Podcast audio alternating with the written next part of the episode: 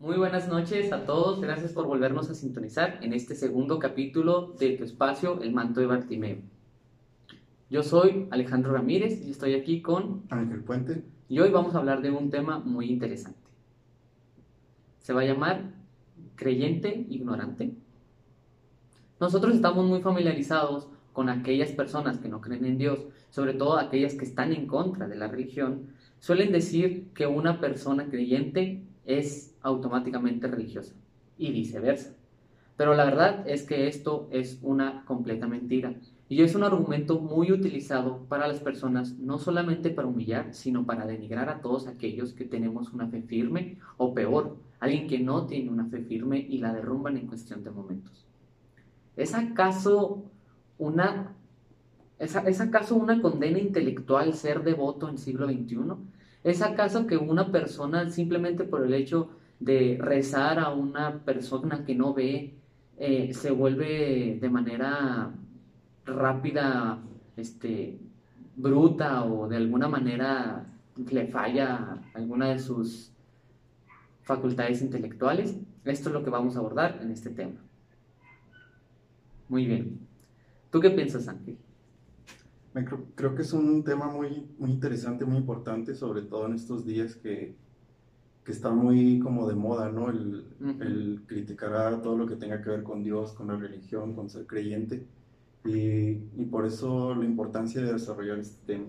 ¿Y ¿Qué te parece si empezamos con, con los antecedentes de, de, esta, de estas corrientes? Muy bien. Sí, mira, lo que pasa es que es muy común que la gente pseudointelectual, es decir, las personas que se creen intelectuales, quieran, quieran atacar la religión. Y esto es un, tiene un porqué muy fácil. Este es un pensamiento filosófico llamado cientificismo. El cientificismo se va a aparecer más o menos a mediados del siglo XX y se va a presentar en un grupo específico de científicos que van a negar todo aquello que no pueda demostrar la ciencia. Esto no es el cientificismo, quiero aclarar desde ahorita, el cientificismo no es ciencia. La ciencia es una materia a base de conjuntos y el método científico desarrolla, una, desarrolla hipótesis y conclusiones, y el cientificismo es una ideología filosófica o es un pensamiento filosófico. así es, entonces son completamente separados. En este, en este programa, en este espacio, nosotros no vamos a atrevernos a decir que la ciencia no existe o que está errónea, sería pues darnos un balazo en el pie, ¿no? Nosotros vamos a atacar más bien a este pensamiento que sobre todo es contrario a la fe.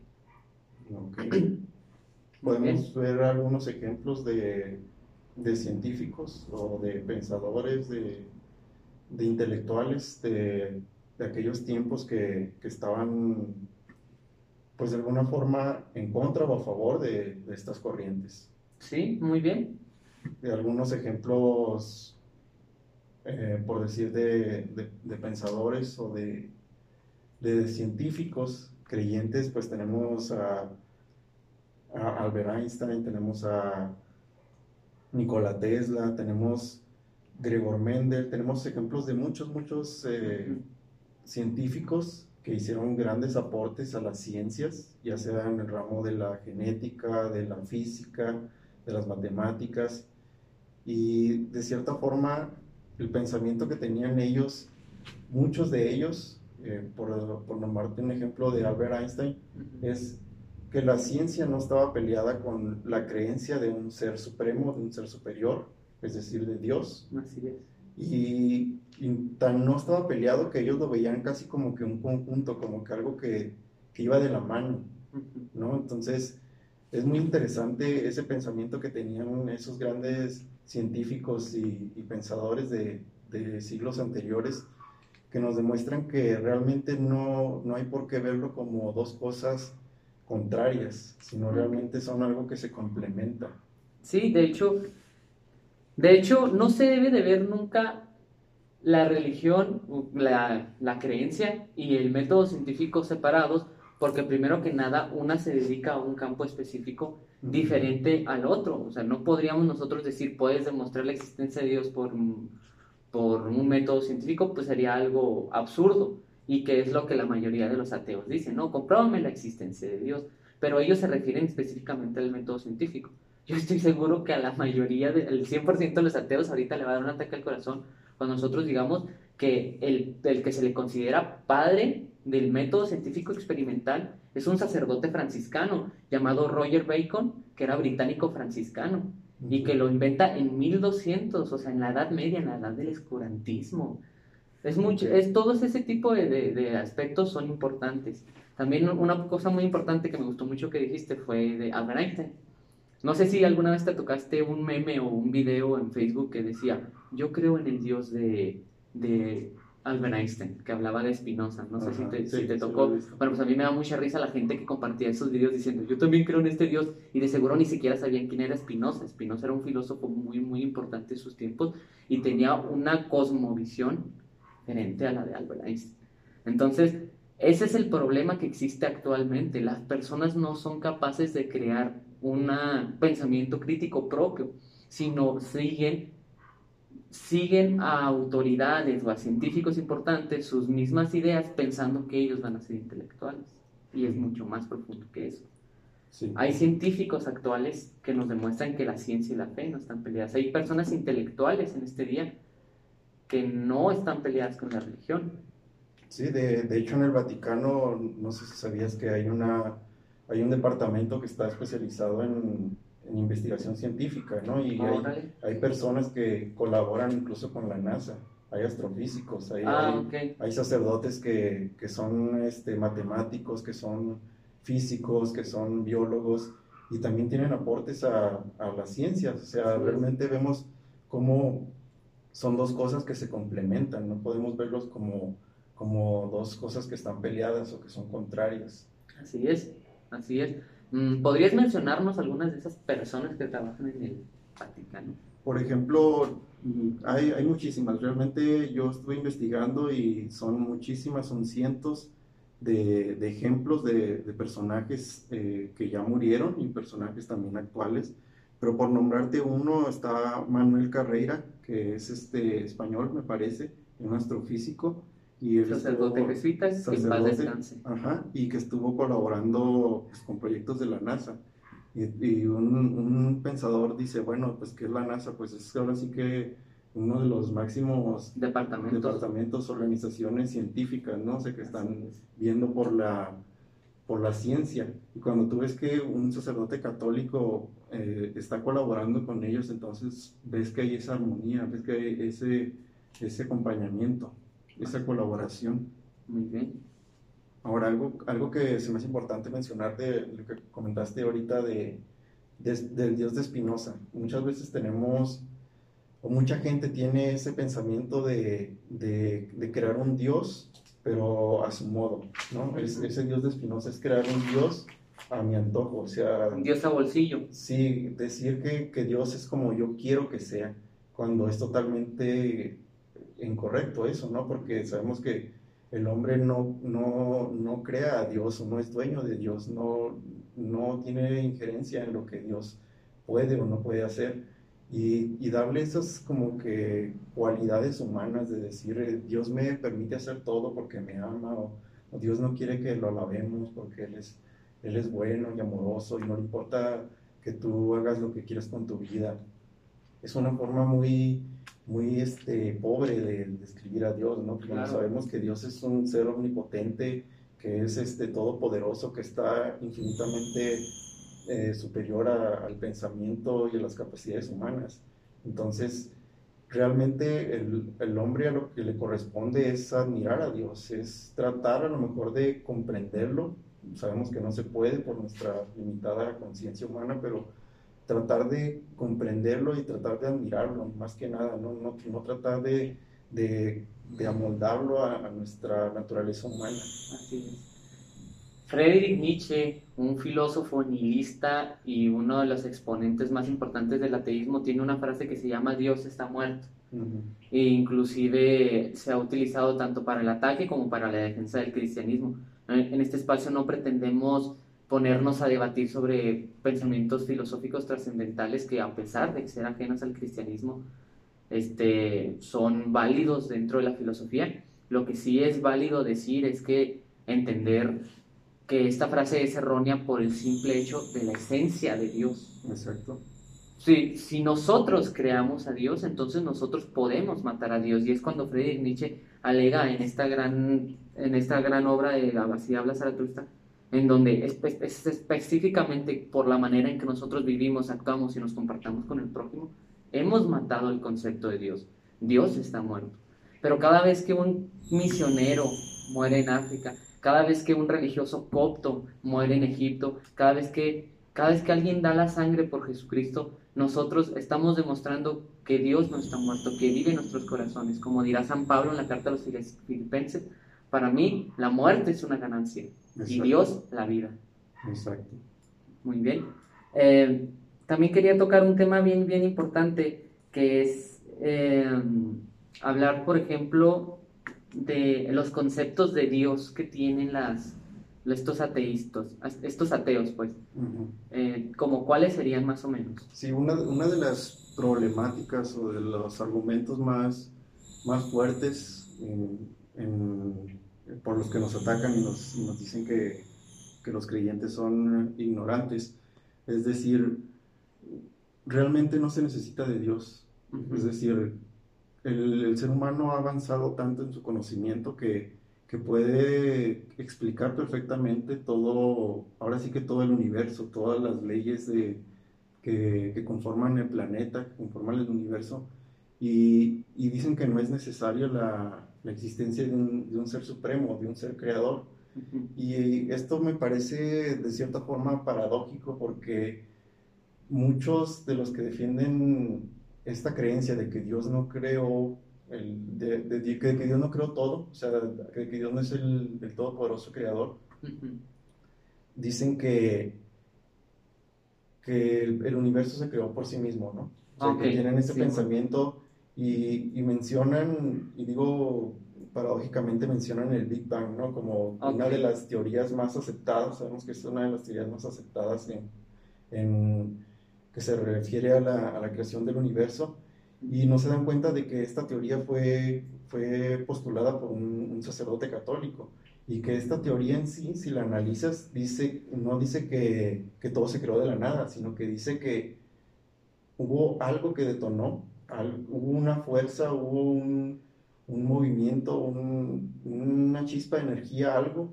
que desató todo, ¿sí? Es decir, el universo sí se empezó a crear y a formar por las leyes propias de la gravedad, de la física, pero hubo algo detrás, es decir, no pudo haber iniciado de la nada, debió haber tenido un detonante, un detonador, alguien que, que hiciera, que pusiera todo en marcha, ahora sí que, que funcionar, ¿no? Y, y, esto no es contrario para nada con, con la Biblia porque muchos dicen, bueno, es que la Biblia es un, es un cuento, son historias fantásticas, porque dice que Dios creó al mundo en siete días, ¿no? Y si nosotros tenemos ese pensamiento un poco infantil de que, de que el libro de Génesis, por, por decir que es el que estamos mencionando, está escrito de una forma literal, pues no, obviamente vamos a, a, entrar en choque, ¿no? Porque vamos a decir, ¿cómo si el universo ya nos explica el Big Bang que fueron miles de años que estuvo, que estuvo toda la tierra formándose. Como la Biblia nos viene a decir que en siete días.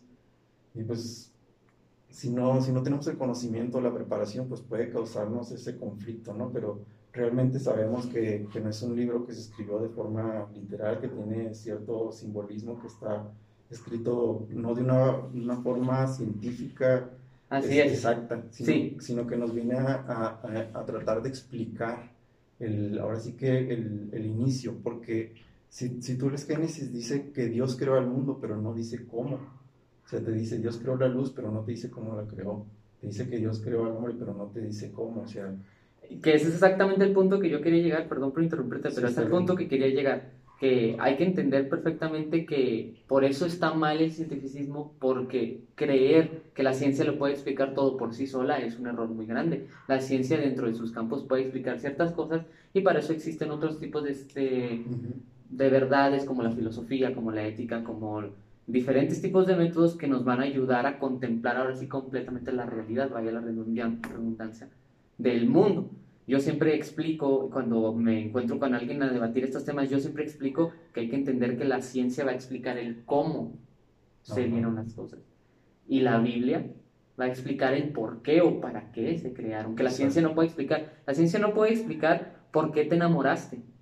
Y eso es algo que a mí estoy totalmente muy en contra porque, por ejemplo, mucha gente que se cree este, intelectual en Facebook suele utilizar argumentos como, por ejemplo, la caricatura de Rick and Morty, que está bien, o sea, no voy a atacar una caricatura, ¿verdad? Pero me da mucha risa que utilicen el término, no sé si tú alguna vez visto esta, esta serie. No. Ah, bueno, yo sí al principio, al principio de los capítulos la veía cuando era tópico. Sí. Y estaba chido porque hay un capítulo en donde el científico, el, el tío, abuelo, le dice, bueno, es abuelo más bien, le dice a Morty, tú no estás enamorado, solamente este, tu cuerpo está pasando por un proceso de químicos en los cuales te estás sintiendo enamorado. Y pues la verdad es una manera muy tonta de querer definir el amor. Tú no puedes definir el amor de esa manera. En cambio, si tú te vas a la filosofía y te das cuenta la definición del amor, de qué es lo que estás sintiendo, por lo que estás pasando, definir el proceso de la unión perfecta de dos personas a un proceso químico es, es ridículo. La verdad es muy, muy ridículo. Y, se, y la gente utiliza este tipo de argumentos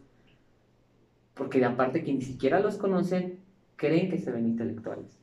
Sí, y complementando lo que dices, eh, son malos los extremos, es decir, no, no nos vamos a ir a que querer que la ciencia lo explique todo y tampoco no nos vamos a, a, ir a completamente ver la fe y olvidarnos de la ciencia, ¿no? O sea, hay, hay que ver los límites de cada uno, hay que ver qué aporta cada uno y, y, tratar de verlo como algo, como un todo, ¿no? Como algo que se complementa.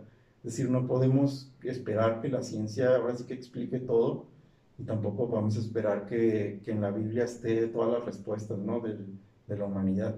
Eh, es, es, ver ese, es buscar ese equilibrio entre, entre uno y otro, ¿no? Que, que no, no, nos vayamos completamente a la ciencia ni tampoco completamente a la fe, porque sabemos que, que la fe, tal como lo dice la carta a los hebreos, es creer, ahora sí que ciegamente, ¿no? Es creer sin ver. Y, si nosotros esperamos que a lo mejor muchos ateos tienen este pensamiento, ¿no? Que dicen, bueno, es que si Dios existiera se revelaría, ¿no? Y, y se aparecería y nos, nos, haría creer a todos, ¿no? Que, que todos fuéramos creyentes. Pero entonces, ¿a dónde dejas la fe? O sea, ahí ya la fe ya no tendría, pues, cabida, porque realmente si, si Dios llega y se aparece y, y nos convence a todos de que existe, pues ahora sí que ya no tiene ningún mérito ser, ser creyente. Una vez a un ateo en un debate el, el, el hombre era estadounidense, el americano. Una vez lo, lo le, le, dijeron exactamente esa pregunta en un debate le dijeron, si Dios se te apareciera, ah no, perdón, él dice, la única manera en que yo pueda creer a Dios es que se me aparezca enfrente, como lo dibujan, de 10.000 altros al tote y que me diga, tú tienes que creer en mí. Dijo, es la única manera en que yo creería. Y su contradebatiente, el cristiano, le dice, yo estoy seguro que si tú llegaras a ver eso, dirías, qué raro, tuve una alucinación. Y el hombre dijo, sí, la verdad es que tuve una alucinación, porque ni siquiera aunque se les presentara creerían, porque les falta ese factor, la fe. Les falta ese factor, que de hecho todos los religiosos científicos anteriores lo tuvieron y jamás tuvieron ningún problema con eso. Entienden esa armonía. Muy bien. Eh, ¿Por qué entonces, teniendo toda esta información, por qué entonces eh, sigue existiendo este ataque contra la religión, porque sigue existiendo este ataque. Bueno, no voy a decir ya religión porque la verdad, seamos sinceros, la única que es atacada es la cristiana y más específicamente la católica, a la cual nos corresponde hablar. ¿Por qué esta mala información? Eh, pues ya lo, ya lo mencionaste, es una mala información. O sea, es realmente, a lo mejor se va a oír feo, pero realmente es ignorancia. O sea, mucha, mucha gente se deja llevar por, por lo que dicen los medios, por incluso por memes que ven en, las páginas, o sea, cosas que no tienen fundamento y realmente la gente no investiga, o sea, si tú le pones una imagen que dice, este, Dios no existe por esta razón y esta razón y esta razón, y se lo creen, o sea, ni siquiera se ponen a investigar o ni siquiera se ponen a, a desarrollar un, un, criterio propio, como lo mencionabas al principio, o sea, siguen las corrientes de otras personas, ¿no? Si, si te dice, este es un, este personaje es un ateo famosísimo y tiene estas frases y tú te las crees y tú las sigues y tú las defiendes porque es un ateo muy famoso y ni siquiera te pones a reflexionar, y ni siquiera te pones a investigar porque hay muchísima información. Ya te comenté, eh, estaba investigando sobre este tema y, investigando sobre científicos o personas destacadas, los premios Nobel que, que han existido, eh, aproximadamente más del 50% de los premios Nobel son personas creyentes. Entonces, un premio Nobel pues, es alguien que ha contribuido enormemente a la, la humanidad. Entonces, ¿cómo, ahí ves el ejemplo de, de cómo realmente el, ser creyente ha, ha, influido mucho. Y hay, hay personas, hay muchísimas personas que, que son creyentes y que tienen ese, ese aporte al, a, la, a, la, ciencia, a las artes, a, a, la humanidad en sí. Claro, y por ejemplo, ahorita lo que tú decías del, porcentaje que representan los ganadores del premio Nobel a estas alturas, un ateo podría argumentarnos, bueno, pero tú estás excluyendo completamente a la cultura oriental, solamente estás hablando de la occidental, porque el premio Nobel este premia a la oriental. Y pues nosotros podríamos decirle, sí, de, de hecho estoy completamente eh, este, quitando la parte oriental de, del mundo, porque si bien es cierto que el cristianismo funda esta, esta cultura occidental, desde una vez que empieza la mal llamada edad de oscurantismo, en la Edad Media, el cristianismo es quien va a crear esta nueva cultura occidental y van a ser personas religiosas, filosóficas, intelectuales, quien van a crear el nuevo mundo. A los monasterios les debemos la agricultura, les debemos la ganadería. No que ellos la hayan inventado, sino que ellas la hayan perfeccionado a Europa, a Europa como existe, tal cual. De hecho, se sabe muy bien, por ejemplo, que es bien sabido que los primeros en trabajar la fermentación de la cerveza fueron los franciscanos, los, bueno, los benedictinos específicamente, los monjes benedictinos.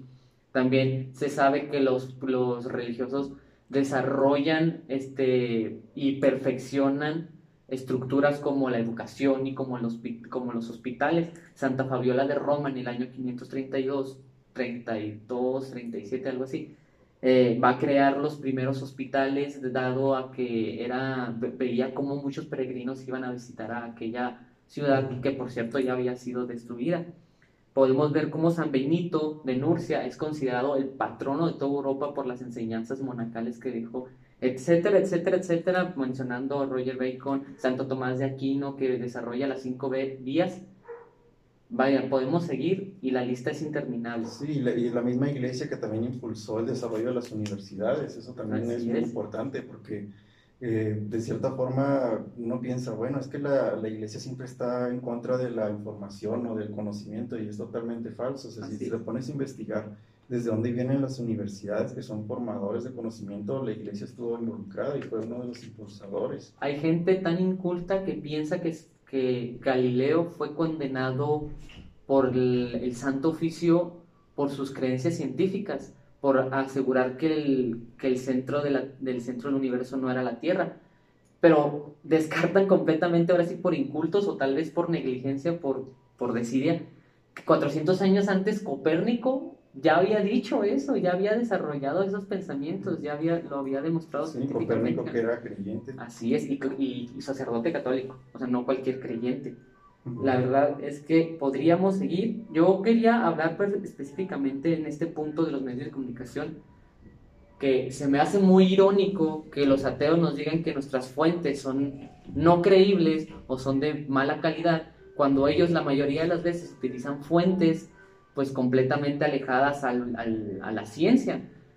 Utilizan memes, los estandoperos mexicanos que son muy comunes que ataquen a la religión, las caricaturas. Eh, Padre de Familia tiene una caricatura muy interesante en donde el perrito y el, el bebé Steve este, viajan al pasado y de, desaparecen en la Edad Media y cuando vuelven al futuro descubren que, que la tecnología avanzó mil años, ¿no?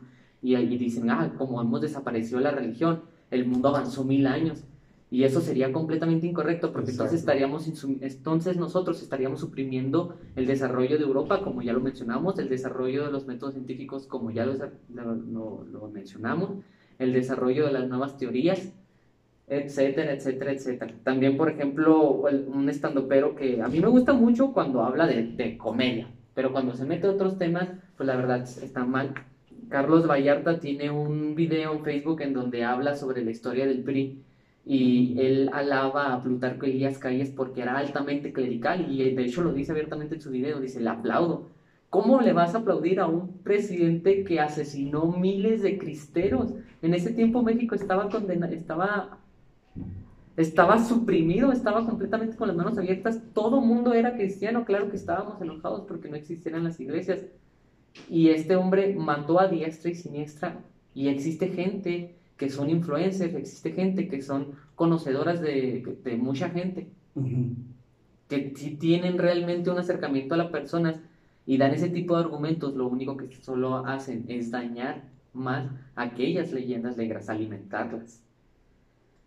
Mm, también quería hablar de los memes. Eh, la verdad es que se me hace muy ridículo el meme de que toca Jesús en la puerta y dice, ábreme o te, va a pasar algo malo. ¿Qué me va a pasar? Lo que, lo que te voy a hacer si no me abres.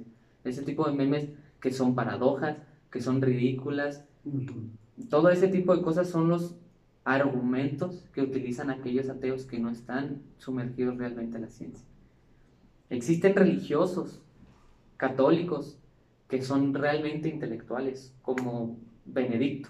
¿Nos puedes platicar un poquito de Benedicto? Yo me parece muy interesante el, ejemplo de Benedicto XVI, este Papa emérito, porque es uno, ahora sí que es uno de los más grandes teólogos de los últimos tiempos. Él, él, este, él tiene ocho doctorados, él habla diez idiomas, cinco de forma fluida, y él, lee el, griego y el hebreo, que son los idiomas originales en los que se escribió la Biblia. Él, es pianista, es poeta, es escritor, tiene varios libros. Y, estuvo a cargo de la Congregación de la Fe, que es el, ahora sí que el departamento que se encargó de compilar el catecismo de la Iglesia Católica, que fue junto con Juan Pablo II.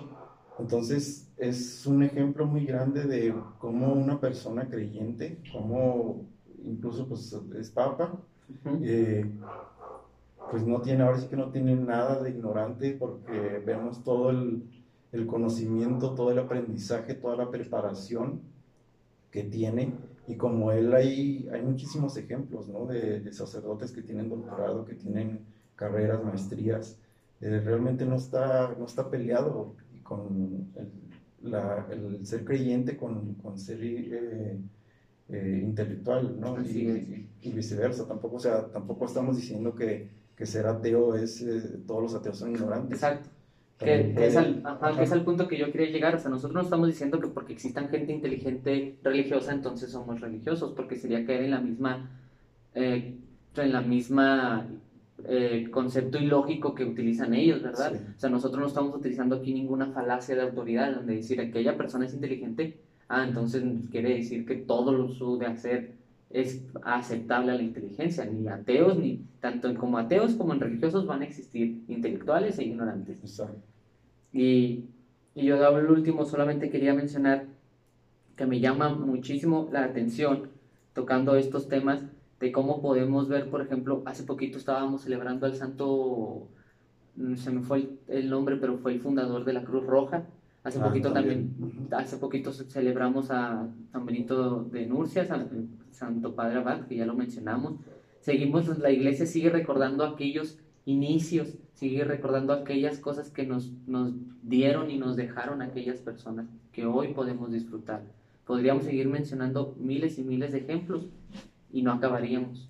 Entonces podemos concluir que el ser religioso y el ser eh, ignorante no tiene una relación, es completamente falso. Y si tú que nos estás viendo que eres religioso, si tú que, apenas estás empezando en esta fe, porque es bien común que te sientas atacado o que te sientas cohibido para expresar tu fe, tienes que entender, tienes que, que entender que esto no se trata esto no es un concepto intelectual. Yo sí quiero invitarte a que entiendas que no es un concepto intelectual. Ser religioso no vale la pena, vale la vida. No se trata de negar a Dios en esta vida para, para sobresalir y creerse único y, y detergente. No, se trata, se trata realmente de tu salvación, de tu vida eterna. Si tú, crees, si tú quieres resumir todo lo que vales y todo lo que importas, porque le importas mucho a Dios, en una ideología o en un rechazo hacia aquel que más te ama, estás perdido. Estamos hablando de ir a, ir a la guerra a que te mate. Y para concluir, me gustaría hacer una invitación porque muchas veces estos ataques se dan porque realmente somos ignorantes, Muchas veces nos atacan los católicos porque somos ignorantes, porque no leemos la Biblia, no leemos el catecismo, entonces hacer la invitación a informarnos, a, llenarnos ahora sí que de, conocimiento, ahí, ahí está todo, podemos leer la Biblia, podemos ir a cursos, podemos prepararnos, precisamente es uno de los objetivos de, este canal, de estos videos, el compartir un poco las ganas de aprender, de, informarte, de, buscar conocimiento, para, para, que no, ahora sí que no te puedan decir que eres un ignorante, ¿no? Sino que tú digas, bueno, soy, soy creyente, soy católico y te puedo demostrar aquí con la Biblia, te puedo demostrar con el catecismo, con la historia, perfectamente todo lo que yo creo, todos mis dogmas, todas mis creencias, te las puedo demostrar, te puedo explicar un fundamento teológico de todo. Eso me parece muy importante y, y, por eso la invitación a que, a que se preparen, a que, que siempre estén buscando aprender y ir creciendo en la fe. Jesucristo dirá en los evangelios, gracias Dios por esconderle esto a los sabios y dárselo a los pequeños. Es por eso que siempre se va a representar la verdadera sabiduría, que es la que importa, la del cielo, en aquellos que más fe le tengan. Por nuestra parte sería todo. Muchas gracias por visitarnos. Esperamos que esta pequeña reflexión no solamente haya quedado educativa, sino que te motive a ti a no esconderte ni tengas miedo de representar tu fe. Necesitamos más católicos comprometidos a la verdad, ya que Dios es la verdad, el camino y la vida. Exacto. Bueno, pues muchas gracias y que tengan bonita noche. Gracias, nos vemos, paz y bien.